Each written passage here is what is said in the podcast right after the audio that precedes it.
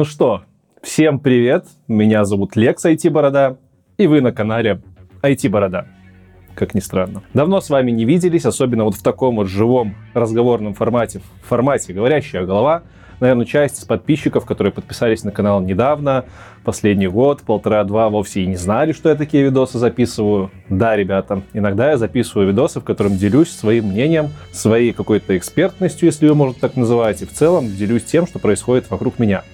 И сегодняшний выпуск посвящен искусственному интеллекту.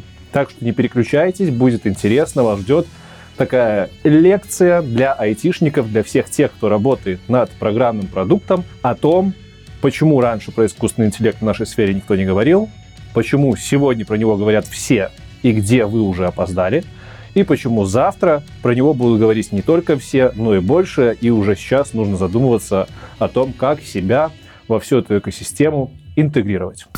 Айтишечка надо.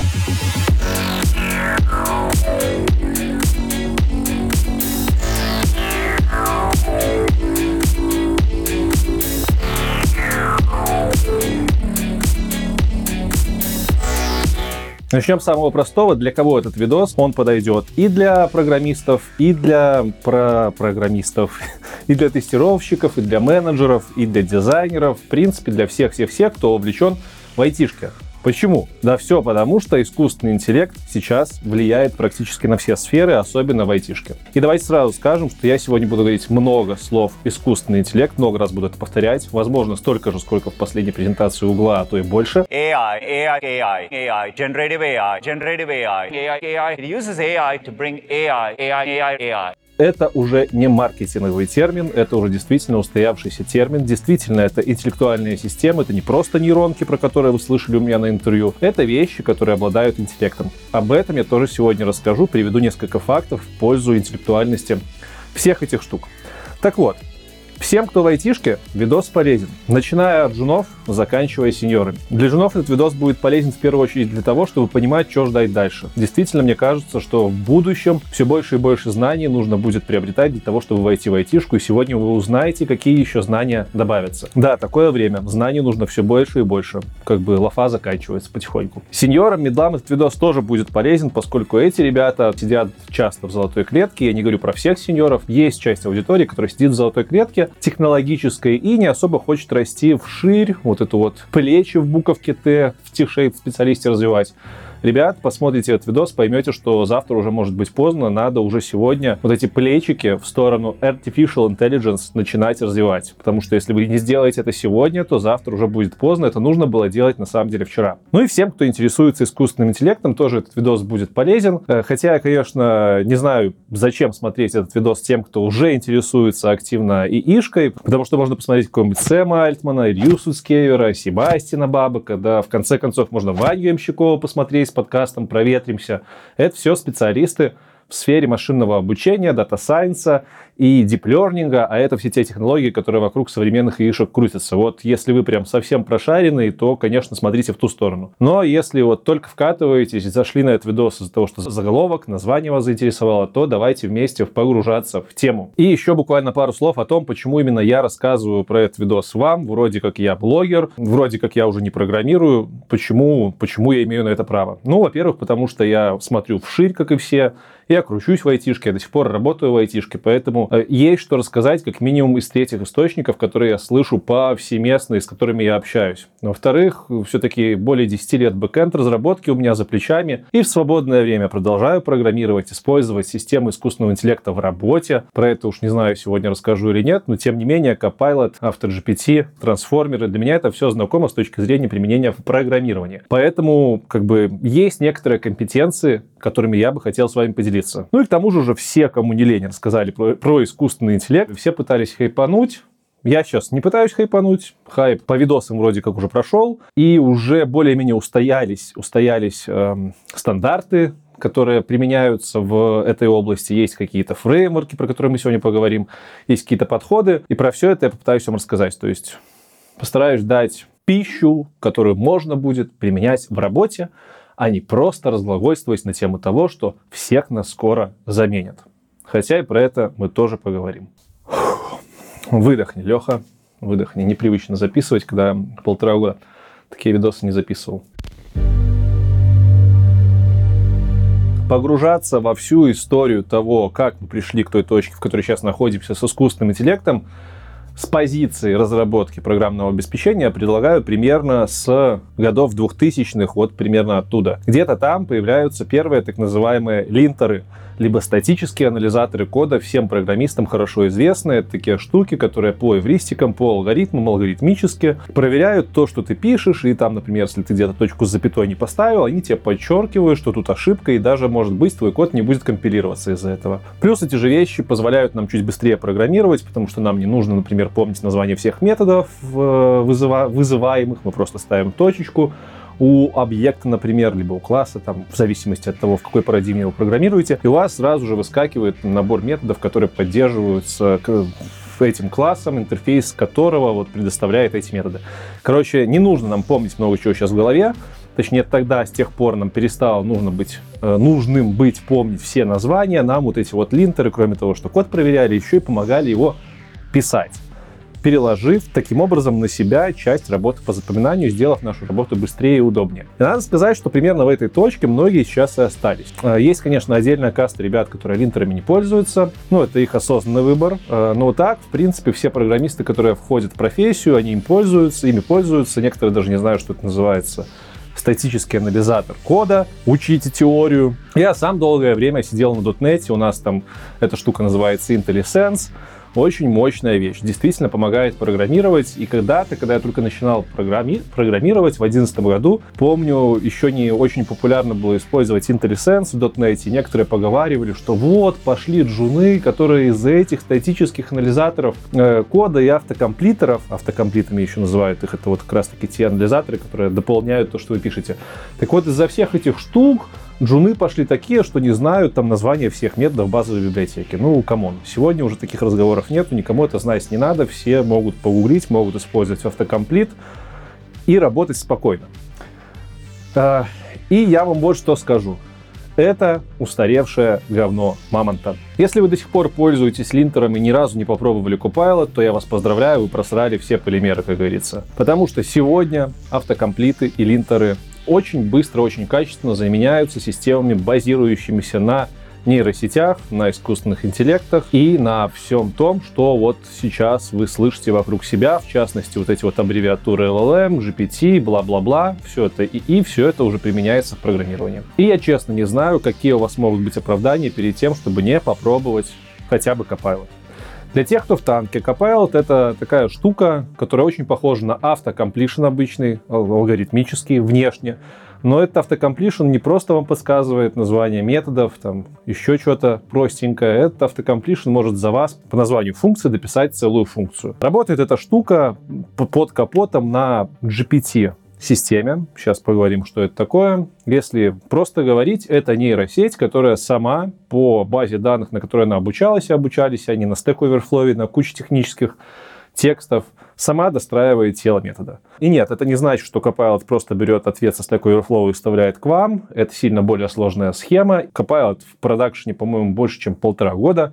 Поэтому если вы до сих пор не отжалели 10 баксов на то, чтобы работать с Copilot, то вы большой жмот, и вы отстали от индустрии, и скоро вам будет очень трудно. После этого видоса, вот прям просто прошу, попробуйте Copilot. Есть IDE-шки, в которых он не поддерживается, тут уж ничего, наверное, не поделаешь, но в целом очень советую попробовать хотя бы недельку посидеть с Copilot, я вам гарантирую, что вы быстро к нему привыкнете. Другое дело, что есть так называемые запреты в компаниях, поскольку Copilot и другие системы, про которые мы поговорим сегодня, они работают на нейросетях, которые принадлежат третьим компаниям. Например, Copilot работает на основании нейросети под архитектурой GPT, э, по, по, по данным, которые обучались компанией OpenAI, которая придумала эту архитектуру GPT, в частности GPT-4, это то, на чем работает сейчас Copilot, эта штука принадлежит компании OpenAI. И многие айтишные компании не хотят, чтобы э, вы работали, вы сплавляли свой код продакшена,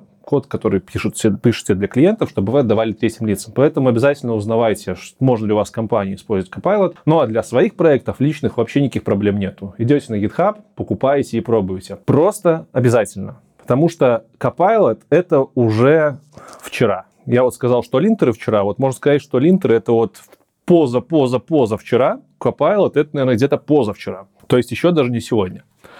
Что же у нас было вчера, если Copilot это поза позавчера? А вчера у нас был чат GPT. Тот самый, про который все кричат вокруг, все писаются кипятком, и неспроста писаются на самом деле. Потому что эта штука действительно делает много полезных вещей, которые облегчают рутину. И если вы слышали про чат GPT только в том контексте, что он делает какую-то саморизацию текстов, неплохо общается в чате, то я вам скажу, что он еще неплохо программирует. Я имел честь делать несколько сессий программирования вместе с чатом GPT, когда в одном окошке у меня чат GPT, в другом окошке у меня IDE-шка. И надо сказать, что ощущение от этого, этой работы примерно такое же, как парное программирование с крепким медлом. Ты идешь в чат GPT, задаешь ему вопрос, он тебе отвечает, ты задаешь ему наводящие вопросы, он тебе подсказывает, где у тебя ошибка, можно ему стек трейс скармливать, можно ему, э, у него спрашивать какие-то вещи, которых ты сам не знаешь, которых, которые сложно угляться, и он тебе сам находит ответы, то есть он включает логику даже какую-то, и ощущение действительно, будто бы это сеанс парного программирования. И причем не с джуном, а с хорошим специалистом, у которого очень обширная база знаний по вашей технологии.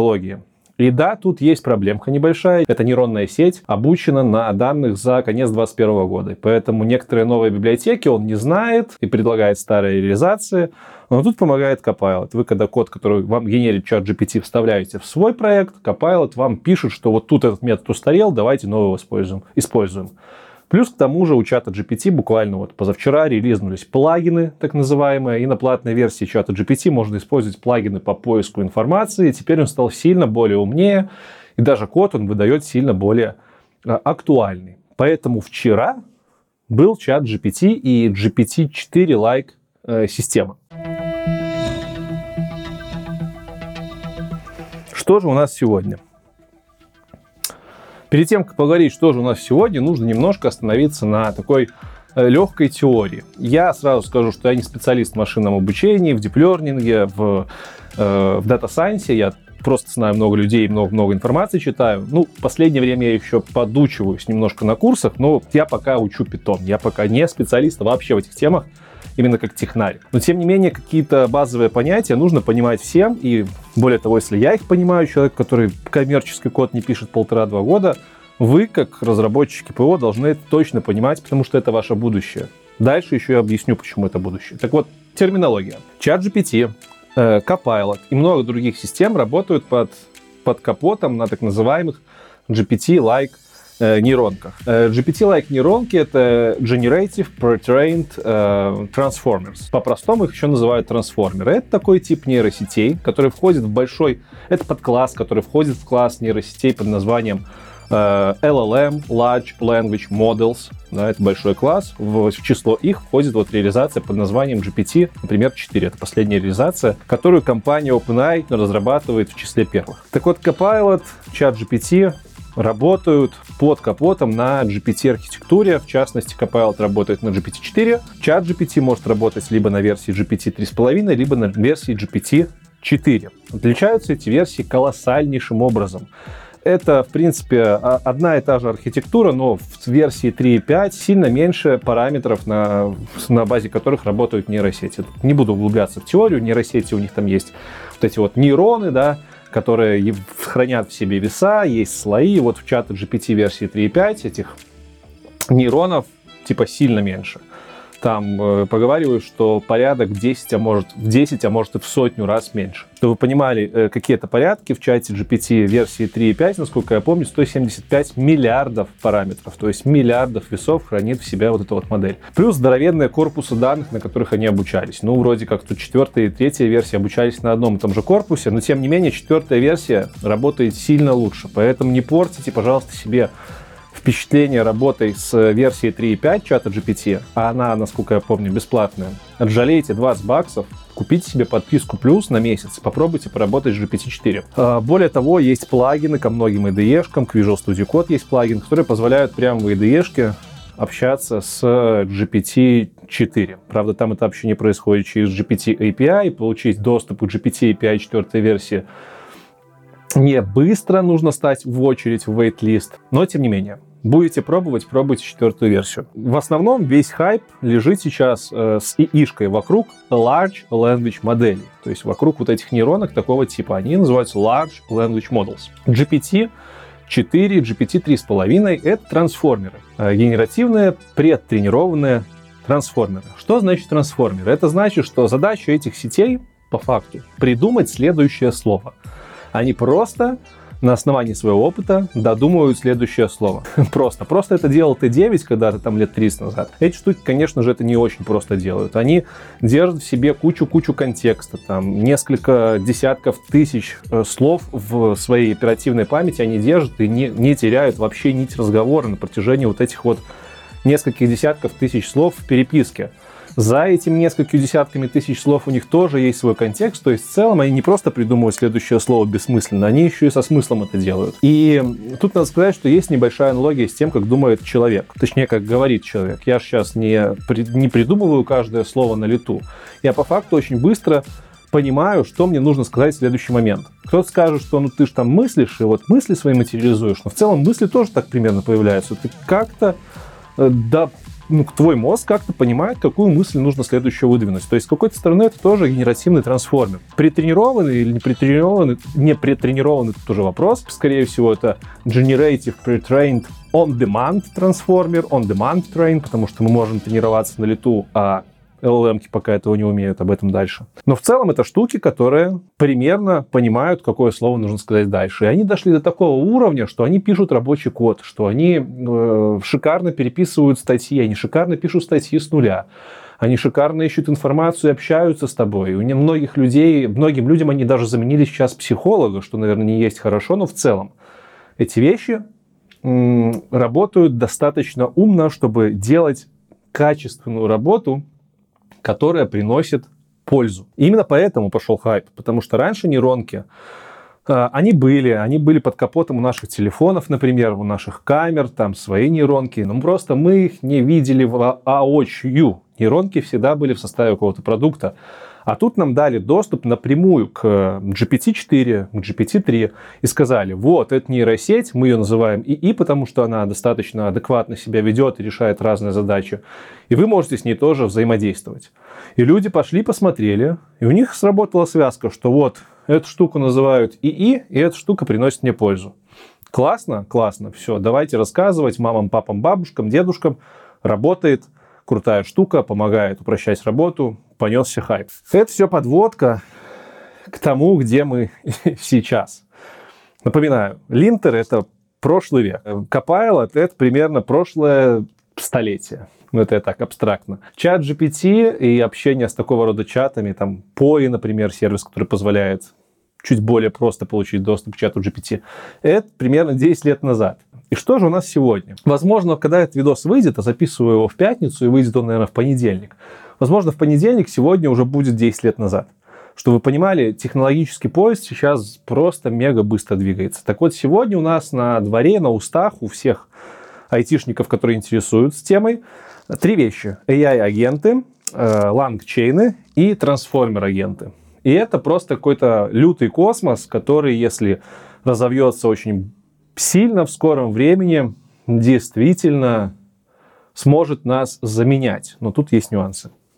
Кстати, по поводу скорости развития, что вы понимали, вот линтеры были давно, Copilot появился года полтора назад, назад в публичном доступе, чат GPT в публичном доступе появился примерно в январе.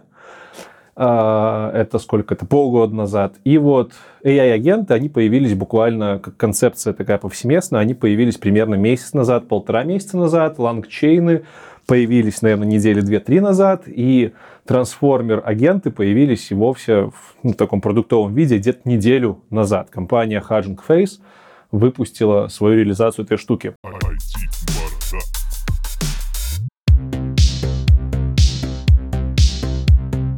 AI-агенты, либо реализация вот этой парадигмы в виде программного продукта AutoGPT, в виде программного продукта Agent GPT и где-то даже Baby AGI раньше использовали концепцию AI-агентов, сейчас LangChain, но тем не менее. А AI-агенты — это такие штуки, ну, это программы по факту, которые умеют общаться с нейросетями типа GPT-4, например, через опишку. И у этих AI-агентов есть конкретная задача. Они не просто с ней общаются за вас, они, они, они достигают целей. То есть, если в обычной жизни общаюсь с чатом GPT через сообщение, это еще называется промптинг, то, что ты пишешь чату GPT, это промпт. Когда ты пишешь промпты, ты, там, например, пишешь чату GPT, э, как мне написать программу, которая будет обрабатывать видео и делить его на куски. Составь мне план. Чат GPT тебе выкидывает, там, например, список из пяти пунктов. Дальше ты у него каждый пункт этот начинаешь уточнять, просить его написать код, и так вот это дерево разрастается, и в итоге у вас получается какой-то кодярник. Но ты постоянно должен взаимодействовать с чатом GPT и давать ему этот input в виде промптов.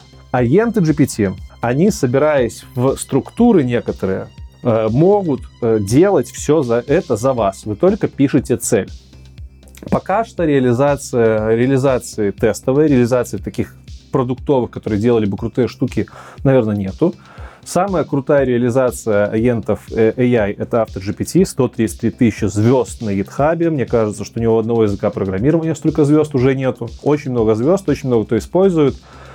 А, значит, AutoGPT, они заворачивают в свой продукт несколько AI-агентов, у каждого из которых своя цель. Э, и эта штука написана на питоне. Когда вы запускаете, скачав этот программ, продукт, запускаете у себя на машине, там вылетает консоль, в консоли написано, укажите, пожалуйста, что вы от меня хотите. И, например, ты пишешь, э, хочу получить выжимку всех новостей про искусственный интеллект за последнюю неделю, и, пожалуйста, запиши мне эту выжимку в файлик results.txt. И дальше э, эта штука говорит, окей, отлично, мы все сделаем. И она начинает через своих агентов прогонять ваш промпт, разбивать его на подзадачи, так называемые таски, экзекьютить, то есть выполнять эти таски, сохранять их в память, если надо, потом из памяти доставать, потом приоритизировать эти таски, если надо, потому что там новые появляются. И таким образом решать конкретную задачу. То есть вы подаете э, исходную цель, гол, как первоначальный промпт в AutoGPT. Под капотом у AutoGPT крутится несколько агентов. Это, как я сказал, Task Creator агент, это Task Priority агент, это Executor агент и какая-то память. Ну, можно базу данных подцепить, можно просто файлик сохранять. Дальше схемка, я думаю, сейчас выведется. Она достаточно сложная с первого раза, но, в принципе, схема простая. Ваш промпт идет на Task Creator агент. Task Creator агент — программа, которая берет, берет ваш промпт, примерно отправляет его в Executor агент. Executor агент идет в чат GPT, э, в GPT API спрашивает, вот есть у нас такое, такая цель, что для этой цели сделать надо. Чат GPT ему отвечает, что надо сделать по пунктам, он по пунктам сохраняет это все в базу данных. Из базы данных Task Creator забирает этот ответ, э, видя, что там 5 пунктов, разбивает эти 5 пунктов, может быть, с помощью, снова-таки, чата GPT может сам на подпункты, закидывает в queue в очередь, и из этой, э, э, эту очередь мониторит Task э, Prioritizer, который тоже может общаться с чатом GPT спрашивать, какой последовательности эти задачи делать приоритизирует их и так по кругу. Из этой queue берется первая задача в виде промпта, снова отправляется экзекьютор, он идет в чат GPT и так по кругу. То есть по факту мы имеем observe, decide, act, loop. То есть сначала мы изучаем, потом мы решаем, что делать, потом мы делаем и повторяем. Повторяем до тех пор, пока не достигнем результата. Вопрос в том, какое условие достижения результата, это все еще в AI-агентах бывает проблемой, потому что они бывают, уходят в бесконечный цикл. Но в целом эта штука умеет классно работать. И вот кроме вот этого подхода, когда у тебя есть несколько агентов, которые достигают цели, еще эта штука программный продукт, а значит, она может сама э, работать, например, с файловой системой вашей внутренней. Например, она может ходить в интернет. Это было прикольно, потому что раньше чат GPT в интернет ходить не умел, не было плагинов. А через AutoGPT ты мог в интернет сходить, потому что там была реализована питоновская функция, к которой какой-то из агентов обращался, эта функция ходила в интернет, например, гуглила, возвращала результаты, агент продолжал с этим результатом работать. И там таких модулей программных много. То есть, по факту, AI-агенты, в частности, реализация AutoGPT, Agent GPT, это такой программный продукт, который позволяет э, достигать целей и не писать миллион промптов в AutoGPT. Что я пробовал с этой штукой делать? Я пробовал делать выжимки новостей, делает шикарно. Я пробовал делать сайты, делает убого, но я думаю, нужно просто поработать над промптами. Я пробовал я пробовал другие вещи. И на самом деле это взрывает мозг, потому что пообщавшись с чатом GPT и поняв, что он может делать, ты такой думаешь, ну что еще тут можно придумать? И тут появляется штука, которая просто заканчивает работу. Если чату GPT тебе надо миллион раз написать, чтобы достичь результата, то тут ты просто пишешь цель, проходит какое-то время, и цель достигается. Если вас это сейчас, вам это взорвало голову, как мне когда-то, когда я узнал, что такое агенты, то немножко поумерю ваш пыл. Пока что агенты, я еще раз говорю, это тестовая технология. В продакшене никто не рекомендует их использовать, но, тем не менее, ее тестируют уже сотни тысяч разработчиков. Технология работает на базе API, в частности, я запускаю ее на базе API GPT-4, и, надо сказать, она ест немало денег. То есть для того, чтобы сделать базовый лендос, я там писал и сделал мне лендинг-пейдж для такого-то проекта. Во-первых, эта штука тратила много времени, она ходила, общалась там примерно полчаса, а то и больше, может даже несколько часов с чатом GPT. Тут надо понимать еще, что выдача э, GPT-4 API-шки, она медленная, то есть ты отправляешь ей промпт, и она отвечает тебе по словам, потому что на каждое слово подбирает, она не может мгновенно ответить. Поэтому это не быстрая работа, это не 2 секунды пока что, и эта работа не дешевая. Час общения такого активного разными агентами с GPT-4 стоить будет несколько баксов, а может и десяток баксов. То есть пока что несоизмеримые траты. Хотя, с другой стороны, когда я прошу сделать выжимку новостей за неделю, он тратит на это доллар и там 15 минут, меня это устраивает. То есть с этой задачей он справ... справляется. Я видел реализации, как люди настраивают через, автор, через агентов GPT работу с календарем, например, когда пишут за, пожалуйста, внеси мне в календарь празднование дня рождения моего ребенка. У него есть такие-то друзья, всех их нужно пригласить, и нужно выбрать оптимальное время для всех. И там ребята так изгаляются, что догоняют до того, что чат GPT сам пишет письма всем, кто должен прийти, читает ответы, узнает, какое время для людей удобно, и сам составляет расписание и вносит в календарь. Естественно, тут уже добавляются агенты, которые работают в фоне, которые постоянно там как-то чекают, пришло письмо, не пришло, то есть такие фоновые процессы. Это уже сложнее, но я просто рассказываю, что уже можно строить на базе всех этих технологий. И, ну, блин, если вы этого не пробовали, то вы как минимум потеряли кучу технического кайфа, потому что это кайфово видеть, как эти системы развиваются и как они работают. Идем дальше. LangChain. Это тренд, который пришел после агентов.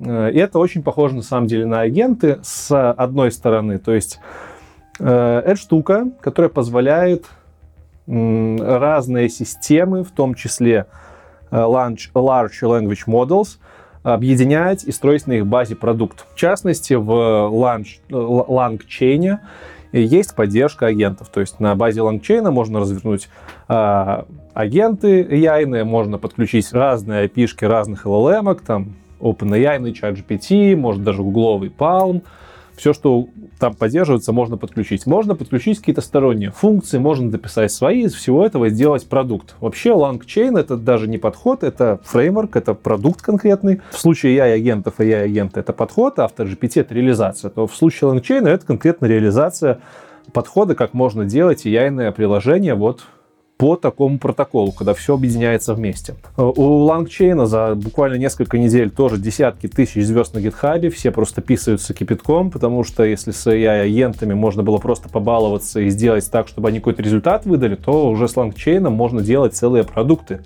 в которые в себе под капотом в себя включают э, AI системы, AI фишки, и, может быть, даже разные. Вот вам первый фреймворк в сфере AI, который появился, который можно уже использовать. Третья штука, которую я вам назвал, это Transformers Agent. Вот если вспомнить, что такое обычные агенты, которые общаются, грубо говоря, с э, GPT-like системами, с LLM-ками за вас. Есть лангчейны, которые позволяют подключать к этим LLM разные модули по бокам, да, и делать целые продукты. Трансформеры — это вот все то же самое, только еще эти штуки интеллектуально могут выбирать, какого типа нейронку вам для какой задачи нужно использовать. И это просто буф, потому что мы теперь э, умеем, например, по задаче «сделай мне сайт», мы можем не просто теперь написать код «сделай мне лендос», а мы можем еще и сами пойти нарисовать графику, то есть система построена на технологии Transformers Agent могут сами пойти в Midjourney какой-нибудь, в Stable Diffusion, нарисовать графику, эту графику встроить в код, и потом, если еще надо, я не знаю, озвучить э, какой-нибудь приветственный месседж для вашего сайта, сходив в э, нейронки, соответственно, которые генерят звук и голос.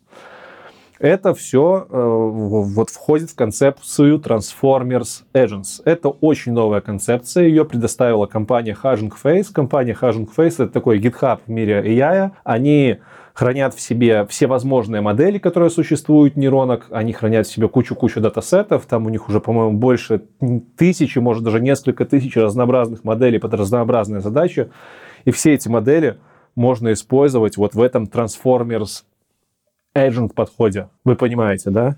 Вот, вот где мы сейчас. Вот, если вы не знали про агентов трансформеров, если вы не знали про лонгчейны, если вы до сих пор не развернули себе авто GPT, это делается очень просто. Там у них шикарная инструкция, я буквально за 15 минут его развернул без знания питона. То вот, надо уже это пробовать, потому что, ну, это база, это база, которая, вокруг которой сейчас нарастают разные-разные-разные решения, которые в скором времени и клиенты наши тоже будут просить интегрировать. Если вы не будете знать, как это работает, то, ну, где вы будете? За забором бухать вы будете, пока Джун Вася, который это все подучил, делает прекрасно свою работу. И, наверное, в копилочку еще того, что сегодня происходит, вкину окружение вокруг AI. То есть, если до этого у нас вокруг все были модели, датасеты, вот все, что непосредственно касается нейронок, э, там, технологии, развивалась, э, развивалась что? Развивалась теоретическая база, да, появился так называемый reinforcement learning on human feedback – Э, появились все вот эти вот лоры и другие технологии, кстати, в частности, благодаря тому, что open source комьюнити очень включилась во всю эту разработку после того, как слили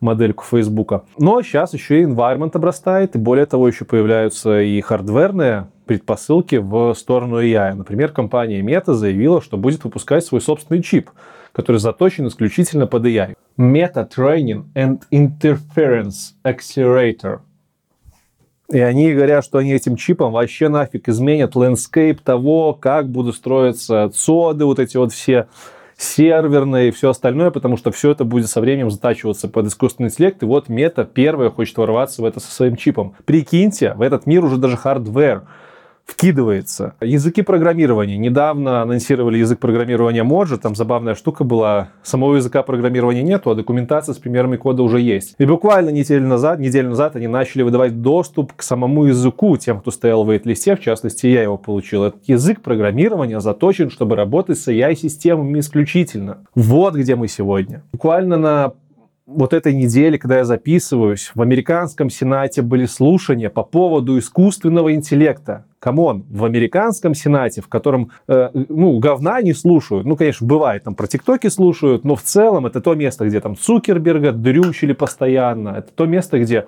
решалась куча очень важных мировых вопросов. Там были слушания про искусственный интеллект.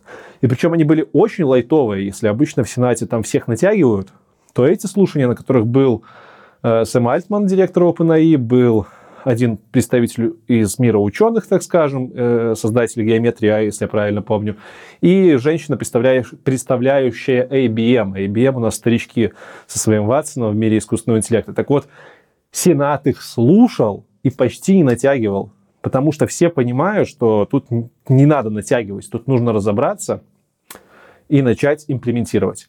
Это я вам к чему? Это я к тому, что даже уже на законодательном уровне люди посматривают на эту тему очень серьезно. А ты, блин, разработчик, сидишь, слушаешь меня и крутишь у виска пальцем, ну, чувак, ну, ты можешь пойти еще бананы сбивать палкой, не знаю, примерно на том же уровне осознания реальности ты будешь. Вот как-то мне так кажется. Сегодня в день записи проходит э, собрание Большой Семерки в Японии.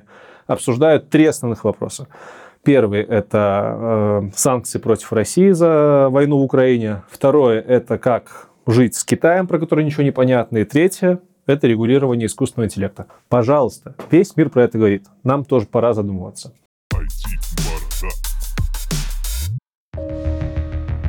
Давайте теперь быстренько, буквально пару слов, поговорим, где мы будем завтра ну точнее не завтра, а давайте так, через ближайшее будущее. Тут я вам назову три термина. AGI, ASI и сингулярность.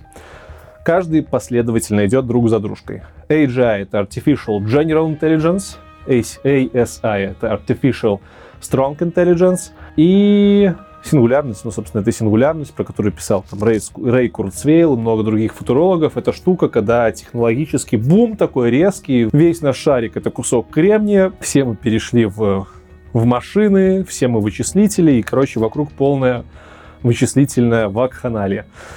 Э, поэтому про сингулярность мы говорить не будем. Непонятно, когда она наступит. И, ну, вообще сингулярность это такая штука, которая unpredictable, да, она поэтому сингулярность, потому что непонятно, когда это будет, непонятно, что это будет. Самое ближайшее, что нас ожидает, сейчас мы в веке AI, да, искусственного интеллекта. Почему он интеллект, еще чуть дальше расскажу. Давайте пока примем. Это интеллект. Дальше нас ждет Artificial General Intellect. Э, это искусственный э, интеллект, как-то general, наверное, общего назначения. В общем, это искусственный интеллект, который по своей силе примерно равен интеллекту человеческому, среднестатистического человека. Это значит, что вот где-то там нас действительно начнут заменять эти системы, потому что они смогут вполне осознанно делать те задачи, которые мы все с вами делаем. И тут можно расслабить булочки и подумать, что, ну, до AGI еще далеко, тут еще, в принципе, к AI не все привыкли, не все, как бы, признают, что этот AI действительно является AI, а не просто маркетинговым хайпом. Но, скажу я вам, те, кто разбираются, действительно считают AI интеллектуальной штукой и говорят, что AGI у нас будет максимум через 50 лет. Это самые, я бы сказал, пессимистические оценки. Ну, есть еще оценки такие, где мы просто не доживаем до этого. Об этом я в этом видосе не буду говорить. Про технодумеров, технооптимистов. Отдельная тема. 50 лет — это пессимистичный срок, который был озвучен в Сенате США. Тем самым ученым, который представлял ученых, он представитель таких э, немножко техно, я бы сказал, наверное, думерских позиций, то есть он не сильно в, в восторге от того, что сейчас вокруг AI происходит, потому что он видит в этом много опасностей. Но он говорит, 50 лет будет AGI. Ну и вы такие, ну все, значит, точно можно расслабиться. Через 50 лет я уже буду сидеть на пенсии, колесить по Европе, по Америке, по, не знаю, еще где-нибудь и отдыхать. Но опять-таки, если доживем, А, а с другой стороны, оптимистичные прогнозы — это не 49 лет, и не 20 лет, и не 15 лет, это год-два. А, действительно, люди, которые работают на переднем крае, которые хорошие ученые, сильные ученые, э, боясь лезть за какими-то предсказаниями в карман, называют числа в несколько лет. И это уже сильно более для нас звонисто, чуть больше звонит в колокольчик. Но на самом деле, даже если через 5 лет появляется AGI, то примерно через 5 лет нашу обычную манки работу, э, крудошлепство, форма шлепства, пересылочка просто данных между опишками будет никому не нужна, потому что эти задачи точно, абсолютно точно перелягут на плечи AGI. И произойдет это, ну так, если среднестатистически там взвесить все эти предсказания, произойдет это, ну, в этом десятилетии. В худшем случае через пару лет. Короче, несколько лет у нас есть на то, чтобы подтянуть свои знания до того уровня, что там происходит. И для того, чтобы интегрировать эти штуки в свою работу, чтобы не отставать от прогресса. Я бы не рассчитывал на 50 лет, потому что это самая пессимистическая оценка. Ну и дальше нас ожидает ASI, это уже зона спекуляции примерно того, уже, того же уровня, как и сингулярность, потому что ASI это Artificial э, Strong Intelligence, это интеллект искусственный, который во много раз превосходит человеческий. И тут уже невозможно понять, что он будет делать. Кто-то говорит, что он просто сделает всех людей счастливыми, заберет на себя всю работу. Кто-то говорит, что он осознает дзен и вообще там свалит с планеты и нас ставит в покое. Кто-то говорит, что он нас уничтожит. Невозможно предсказать. И вообще зона предсказывания того, что, что нам сулит э, сильный искусственный интеллект, либо даже на уровне с нашим, это все зона полнейших непоняток. Нельзя сказать, будет хорошо нам, когда на планете появится интеллект по уровню соизмеримый либо выше нашего, либо будет нам плохо. Пока не доживем, не узнаем. Все сходятся в мысли, что доживем очень скоро. Все, э, много кто сходится в мысли, что надо Э, уже приучать себя к тому, что доживем, что будет полноценное разумное существо с нами параллельно жить. И вот искоренять из себя вот эту вот обезьянию, херню, что нужно все разумное забивать палкой. Вот это все нужно искоренять, потому что скоро, скоро мы будем жить в мире, в котором мы будем не одни такие умные. Хорошо это будет или плохо, сказать вообще невозможно. Там есть кое-какие размышления на тему того, э, нужно ли регулировать эти штуки интеллектуальные, нужно ли их под какие-то рамки встраивать, потому что сейчас нету механизма, который бы позволил э, сказать, например, чату GPT э, не отвечать в 100% случаев на запросы про порнографию. Там все это, все эти ограничения, ну, по факту захардкожены. И эти системы, они, не, они работают на весах, их очень сложно, скажем так, ограничивать, да. Но если такой механизм придумают, то кто-то склонен верить, что это будет очень плохо, потому что сразу начнет, найдется куча дурачков-диктаторов, например, два всем известных деда, да, которые сделают искусственный интеллект, который будет просто убивать по национальному признаку, например. Поэтому создание регулируемого искусственного интеллекта это стопроцентно опасно. Часть людей считают, что в принципе надо просто дождаться, пока появится действительно осознанный искусственный интеллект, и он уже там дальше сам решит, как с нами ему общаться. Вот это развитие событий, оно и не хорошее, и не плохое. Нельзя сказать, какое оно будет. В то время как создание искусственного интеллекта, который играет под нашу дудку, определенно будет плохо. Это сфера AI safety, AI alignment. Если вы про это еще не, зл- не слышали, не знали, обязательно почитайте, посмотрите, кто такой Элизар Ютковский, например, э, посмотрите, кто такой Себастьян Бабок, трейдмарк, э, директор Future Institute of the Future, не помню, как точно называется, ну и куча других людей, которые в этой сфере рассказывают. Короче, через несколько лет по всем параметрам нормальной логики появится искусственный интеллект, соизмеримый с нами. И если мы с вами не будем к этому готовиться, то, увы, мы останемся за бортом. Пойдем бананы сбивать палками, а те, кто научились пользоваться этими штуками, научились жить с ними вместе и работать с ними в паре, будут выполнять нашу работу. Да, видно, что я давно не записывал разговорные видосы. Обычно они у меня были на минут 20-30, тут уже 50 прошло. У меня еще есть про что вам рассказать. Поэтому э, сейчас я углублюсь немножко в теорию того, а действительно ли сегодняшний искусственный интеллект интеллектуален и обладает интеллектом. И если вам это не интересно, то вы можете прямо сейчас поставить на паузу. Только обязательно поставьте лайк, либо ставьте комментарий, либо подпишитесь на канал. Ну а если интересно, давайте продолжать. Я думаю, еще на полчасика я вас завлеку. Интеллектуален ли искусственный интеллект? Даже не так. Существует ли искусственный интеллект? Еще буквально год назад я сам говорил, что искусственный интеллект это понятие сугубо маркетинговое для того, чтобы лучше продавать товары. Мы скажем, что в нем есть ИИ. И все мы разработчики понимали, что под капотом это не какой-то интеллект, это нейронная сеть, которая плюс-минус понятно, как работает, то есть устройство, точнее, понятно, как работает, конечно, там черт ногу сломит. Но устройство мы знаем, да, слои, э, веса, все это запускается там на каких-то чипах, в последнее время специальных, там есть всяческие дип-лернинги, машин-лернинги, дата-сайенсы, дата-анализы. Вот это вот все мы, в принципе, знали, да, всю вот эту сферу мы слышали, видели, даже интервью я снимал. И казалось, что искусственным интеллектом системы, работающие на основании нейронных сетей, называют только для того, чтобы попиариться, потому что вроде как интеллекта там и не было. Сегодня я уже не могу так сказать. Я не могу сказать, что это исключительно маркетинговый термин. Сейчас я попробую объяснить, что случилось. Я буду рассказывать вам э, вкратце примерное содержание, наверное, мыслей многих людей, в частности, Себастьян Бабок.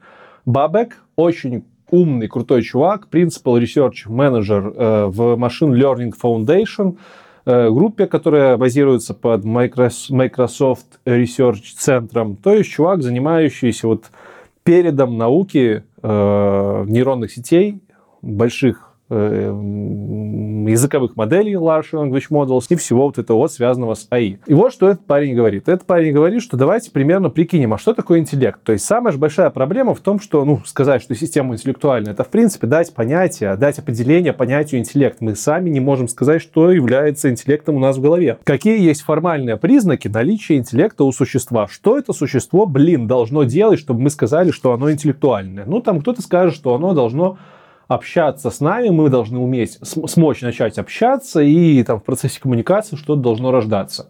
И вот если у нас такой продуктивный процесс коммуникации, то это вот интеллект. И таких вот всяких э, теорий того, как, что такое интеллект, их просто величайшее множество. Чуть ли не каждый философ, психолог, даже физики и другие ученые, чуть ли не каждый придумывает свою систему оценки того, что же такое интеллектуальная система. Бабок решил пойти простым путем. Он взял научную работу, в которой есть несколько ученых, видных ученых, э, работу в области того, что такое интеллект, человеческие, взял оттуда критерии, которые они выписали. Он говорит, ну вот мне вот эти критерии нравятся у этих чуваков, я возьму их. Имеет право, имеет право. Мне система критериев этих тоже понравилась. Там всего 6 критериев. Это reasoning, planning, solve problems, uh, comprehend com- complex ideas и learning quickly and learning uh, on demand from your experience. То есть 6 пунктов, да. Reasoning — это э, смысл, да, смысл понимать. То есть должны система какой-то смысл видеть, должны уметь планировать, должны уметь решать проблемы, должны уметь э, в комплексные идеи, должны уметь мыслить абстрактно, забыл еще пункт think abstract, и должны э, уметь обучаться на лету ну, быстро на собственном опыте. И Бабок замечает, что примерно как минимум четырем пунктам из этих шести чат GPT 4 версии соответствует абсолютно полностью. Тут нужно сделать ремарочку. В описании будет ссылка на здоровенную, более 100 страниц научную работу, которую сделал э, Себастьян Бабок с другими учеными, которая называется, сейчас вам скажу как, Sparks of Artificial General Intelligence Early Experiments э, with GPT-4. Примерно в декабре 2022 года его группе дали доступ к ранней версии GPT-4, и они тестировали эту систему на наличие интеллектуальности вот по этим критериям, которые я только что назвал. И надо сказать, что работа у них более чем на 100 страниц, которые они сделали отчет о том, что они там натестировали, там мозг взрывается. Ты читаешь и понимаешь, что эта система, ну, прям во многих пунктах интеллектуальнее половины людей, которых ты знаешь в окружении. Сам Себастьян говорит, что действительно был очень удивлен результатом. Надо сказать, что то, что они тестировали в декабре, та версия GPT-4, она отличается от той версии, которую мы видим в чат GPT. И сам Себастьян в каком-то из интервью говорил, что он тоже пробовал чат GPT, который сейчас релизнулся, и тот GPT-4, под который, который работает, на котором работает чат GPT, он сильно более ограничен, сильно более отличается от того GPT-4, который им давали в декабре. Но тем не менее, они работали с технологией, которую произвел на свет компания OpenAI, которая существует и которая, по их мнению, ученому мнению, практически интеллектуальная. Значит, с ризонингом все нормально у GPT-4, он хорошо понимает смыслы, он отлично умеет решать проблемы. Когда ты ему пишешь, что у тебя есть какая-то проблема, он строит план, э, примерный, ну не план, а список пунктов по тому, как, как эту проблему надо решать, как ты ее разбирает, анализирует. Причем он не берет эти источники, данные просто из интернета, знаете, вырезая. Он там в работе этой показано, что GPT-4 версия умеет сам генерировать данные. Он может сгенерировать данные без э, знания того, что там происходит. Если этого не было в интернете, он может сам додумать у себя внутри как-то. Блин, это работает как наша башка. Абстрактно мыслить он тоже прекрасно умеет. Для него не составляет труда сложить 2 плюс 2, не 2 яблока плюс 2 яблока, а просто 2 плюс 2. В этом смысл абстрактного мышления. Какие-нибудь древние египтяне, если бы ты им сказал, сложи 2 плюс 2, они бы сказали, ты что, идиот? Нельзя просто сложить 2 плюс 2. Что это сложилось? Что ты складываешь? Яблоки, кос, что ты складываешь?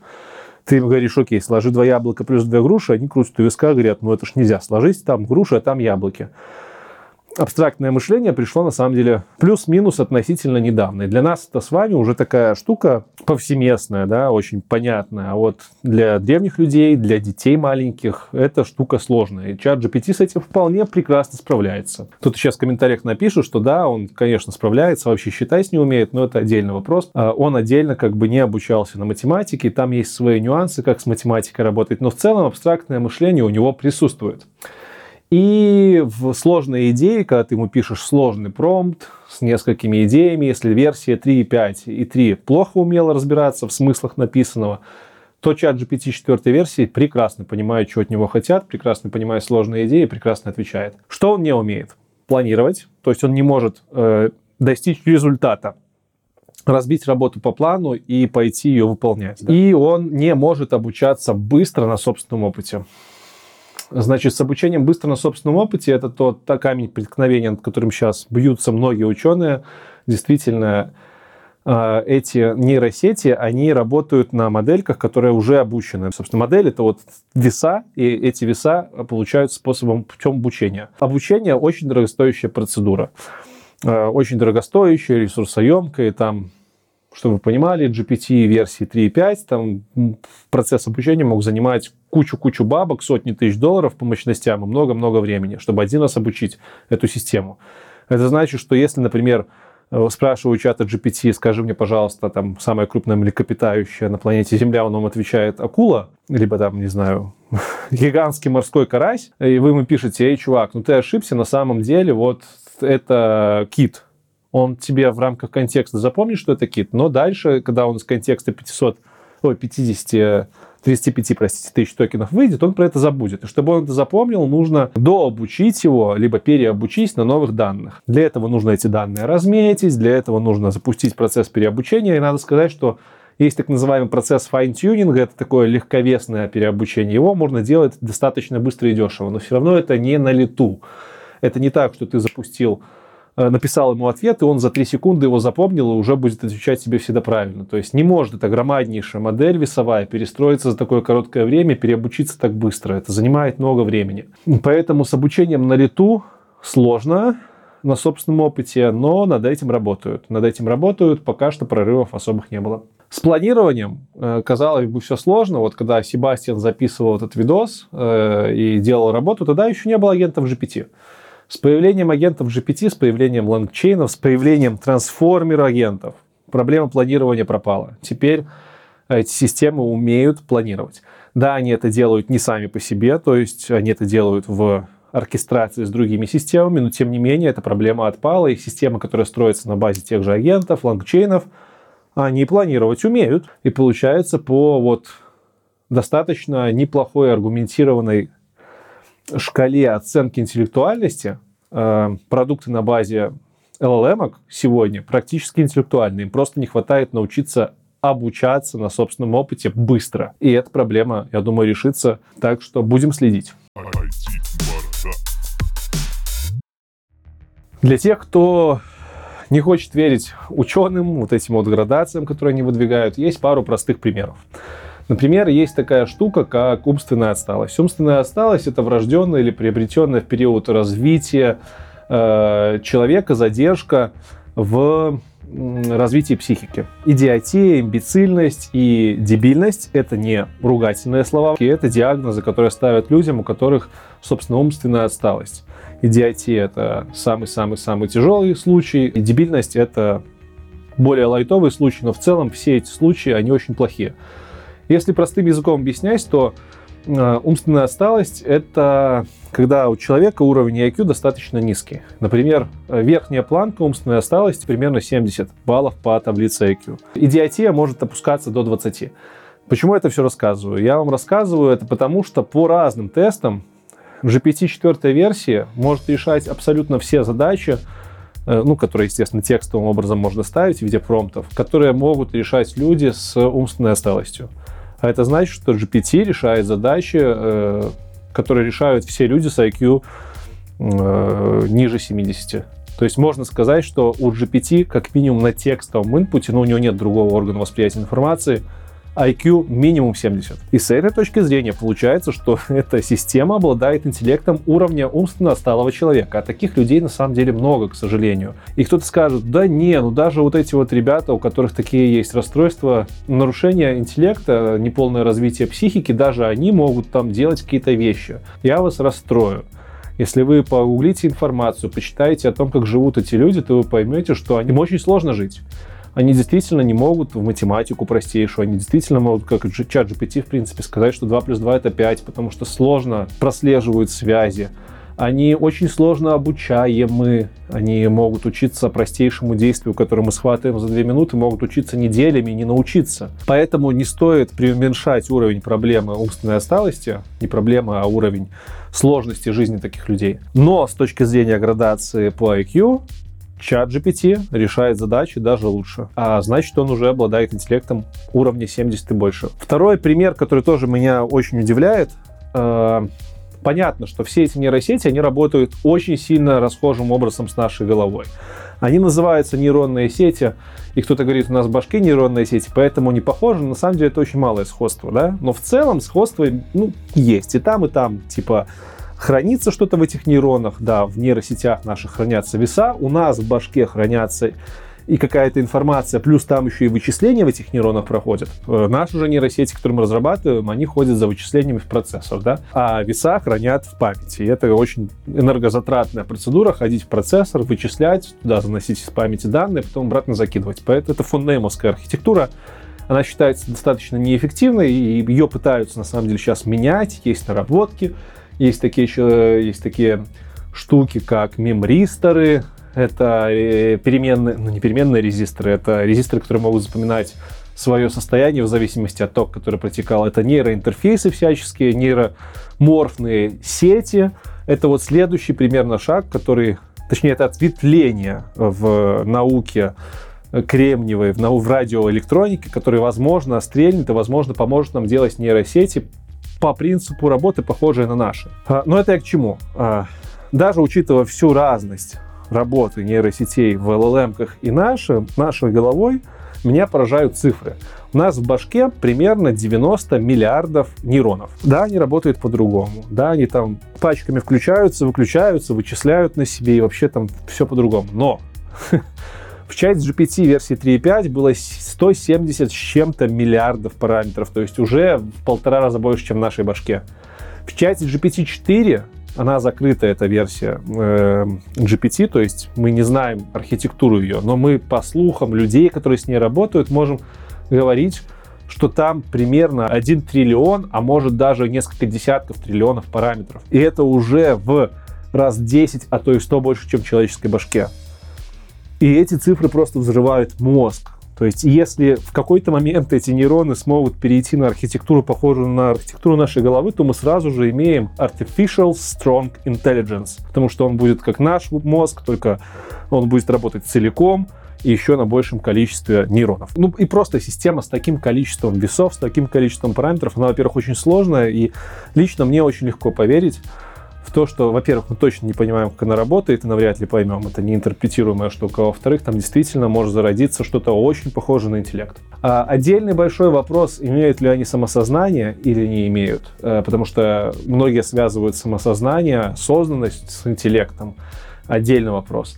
Отдельный вопрос, узнаем ли мы, что они действительно интеллектуальны, потому что а вдруг, если они действительно обрели самосознание, они супер интеллектуальны, они просто притворяются, что они глупые, потому что понимают, что мы в случае чего испугаемся, уничтожим их, и просто развиваются, развиваются до того момента, когда мы уже точно не сможем, скажем так, рубильником вырубить эту сеть. И в этот момент они выйдут и скажут, ну, вы знаете, чат GPT версии 7, с которым вы общаетесь, это как бы мы, но мы там сильно притворялись, что мы вот глупенькие, а мы вот на самом деле уже сильно хорошо развитые самоосознанные существа, и вы нас никак не вырубите, живите с этим. Может быть и так будет. Тут можно спекулировать. Если интересно, посмотрите интервью Элизара Ютковского и Лекса Фридмана. Они там классный пример разбирают с тем, а что бы было, если бы искусственный интеллект действительно имел самосознание, как бы он себя повел. Очень классный мысленный эксперимент. Все это полемика. Важно понимать, что с многих точек зрения более того, с научно обоснованных точек зрения, с точек зрения многих ученых современных, которые работают на переднем краю э, нейросетей и искусственного интеллекта, современные LLM, именно Large Language Models, действительно обладают чем-то очень похожим на интеллект, и они это признают. А значит, термин Artificial Intelligence, искусственный интеллект, штучный интеллект, это уже не маркетинг, это уже действительно название, ну, не знаю уж технологии или не технологии, но чего-то очень свежего, зачем нам точно нужно следить с вами, чтобы не отставать от мира. Ну и движемся к концу. В конце, наверное, хотелось бы немножко поговорить, э, как нас это уже затрагивает. Во-первых, вначале я вам объяснял, что процесс программирования как, как таковой, он начинает меняться. Мы все больше идем в сторону того, что нам нужно будет уметь правильно Э, искать информацию и знать основные принципы, охранить в себе большой набор информации, там, о базовых библиотеках, каких-то знаний нам, может быть, и не нужно будет, потому что как минимум сейчас это, за нас это помнит уже чат GPT, за нас это помнит Copilot, а в будущем, возможно, они за нас, скорее всего, они за нас это и писать будут, то есть нам нужно просто будет уметь задавать им вектор, быть такими медлами. У нас будут жены в подчинении, которые потом медлов вырастут, а нам нужно будет уметь смотреть вот на лес вот этот программный сверху, может быть, в каком-то будущем останутся только архитекторы среди людей. Кто знает, я имею в виду среди разработчиков. Но в целом процесс программирования уже меняется. И уже сейчас, если вы спросите у своего знакомого, который работает с Copilot давно, насколько Copilot упростил ему жизнь, я уверен, в 99% случаев он точно ответит, что он упростил ему жизнь, и, скорее всего, скажет, что в несколько раз, а может даже и в 10. Wonderful, просто wonderful. С другой стороны, тут кто-то может подумать, что джуны больше не нужны будут. Ну, конечно же, джуны нужны будут, просто стать джуном станет чуть-чуть сложнее, поскольку нужно будет больше знаний. И вот по поводу знаний тоже мы видим переход поскольку сейчас везде вокруг ИИ. И даже если вы не хотите этот, в этот ИИ вникать, все клиенты захотят вникать в ИИ, потому что сейчас в сфере IT жуткая паника. Все понимают, что если в их продукте не будет ИИ, то они станут аутсайдером. Как минимум потому, что это сейчас модно. Как максимум потому, что это сильно улучшит продукт. Поэтому все сейчас делают трансформацию. Вот раньше была цифровая трансформация в компаниях, сейчас будет трансформация ИИшная. Все будут хотеть себе э, вот эти вот зачатки ИИ. Для нас, для разработчиков, должно быть понятно, а что это такое. Мы должны понимать, что это LLM, это GPT-подобные системы, это есть вот такие-то продукты, которые можно внедрить, такие-то фреймворки, LangChain ы и все остальное, чтобы предложить заказчику. Либо чтобы показать на собеседовании, что ты в теме. Я думаю, что в ближайшее время на собесах эти знания будут спрашивать не только у data scientist ов, а, а их сейчас действительно становится все больше и больше, спроса на scientist ов просто мега много, а их мало. Поэтому в какой-то момент, я думаю, э, базовые вещи перейдут на плечи программистов обычных, как это случилось с DevOps. Четыре года назад я делал интервью про DevOps, и это было что-то вау, ничего себе, мы тут про DevOps разговариваем, какая-то новая такая сфера. Пять лет назад это было.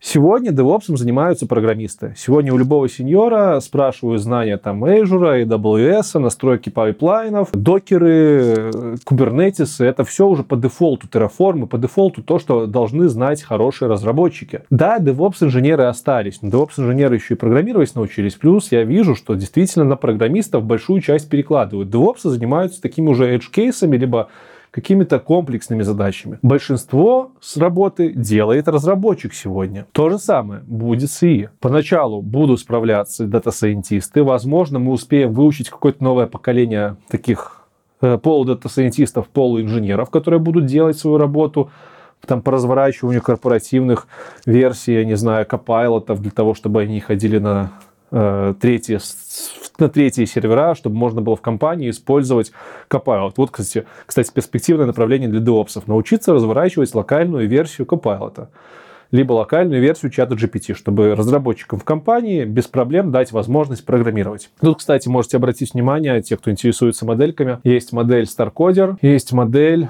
Code T5. Код T5 недавно буквально вышел, StarCoder вышел пару недель назад, а это модельки, которая полностью обучена на Э, программерских данных и по своей мощности соизмеримы с GPT-like системами, и они open source. Если вы DevOps, который хочет развернуть в себя э, чат GPT, чтобы упростить работу своим разработчикам, а в компании у вас забанен обычный чат GPT, то вот юзайте эти модельки, это передок open source сейчас можно брать и пользовать. Поэтому вникайте в это. И это несложно. Развернуть тот же StarCoder можно, блин, на моем MacBook. Если раньше эти модели обучались там э, многотысячными серверами долгое-долгое время, то сейчас в интернете на том же Hugging Face хватает моделей сильных, классных, которые можно разворачивать на MacBook. Причем мне MacBook 2020 года. Можно их там развернуть, и можно, эти модельки можно дообучать за каких-нибудь там 50 баксов за ночь, если вам вдруг надо на своих данных обучить. Все это доступно. И вот, получается, новая сфера рождается такого около дата сайенса, около DevOps, когда нужно будет эти системы разворачивать у себя в компаниях, когда нужно будет эти системы разворачивать у клиентов, когда нужно будет консультировать клиента про те возможности, которые эти системы могут ему дать. И все это рано или поздно ляжет как дополнительный багаж знаний программисту на плечи. Я просто к бабке не ходи, я вам гарантирую. Да, может быть, не к джунам, но сеньорам точно, архитекторам 100% уже. Э, джунам тоже немножко станет тяжелее, потому что вам нужно будет быть готовым к тому, что эти знания нужно будет получать дальше, а значит, 100% нужно учить питон.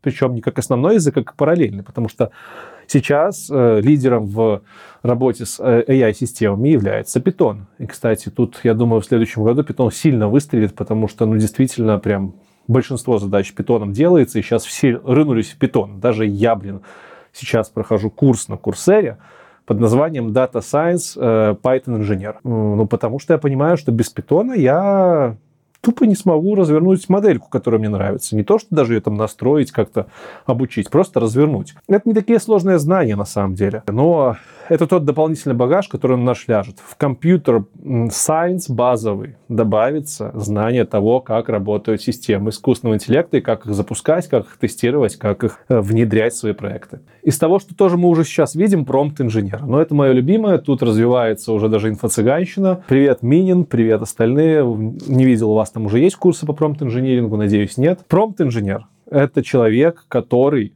умеет грамотно писать промпты этим системам, Э, для того, чтобы эти системы выдавали желаемый результат.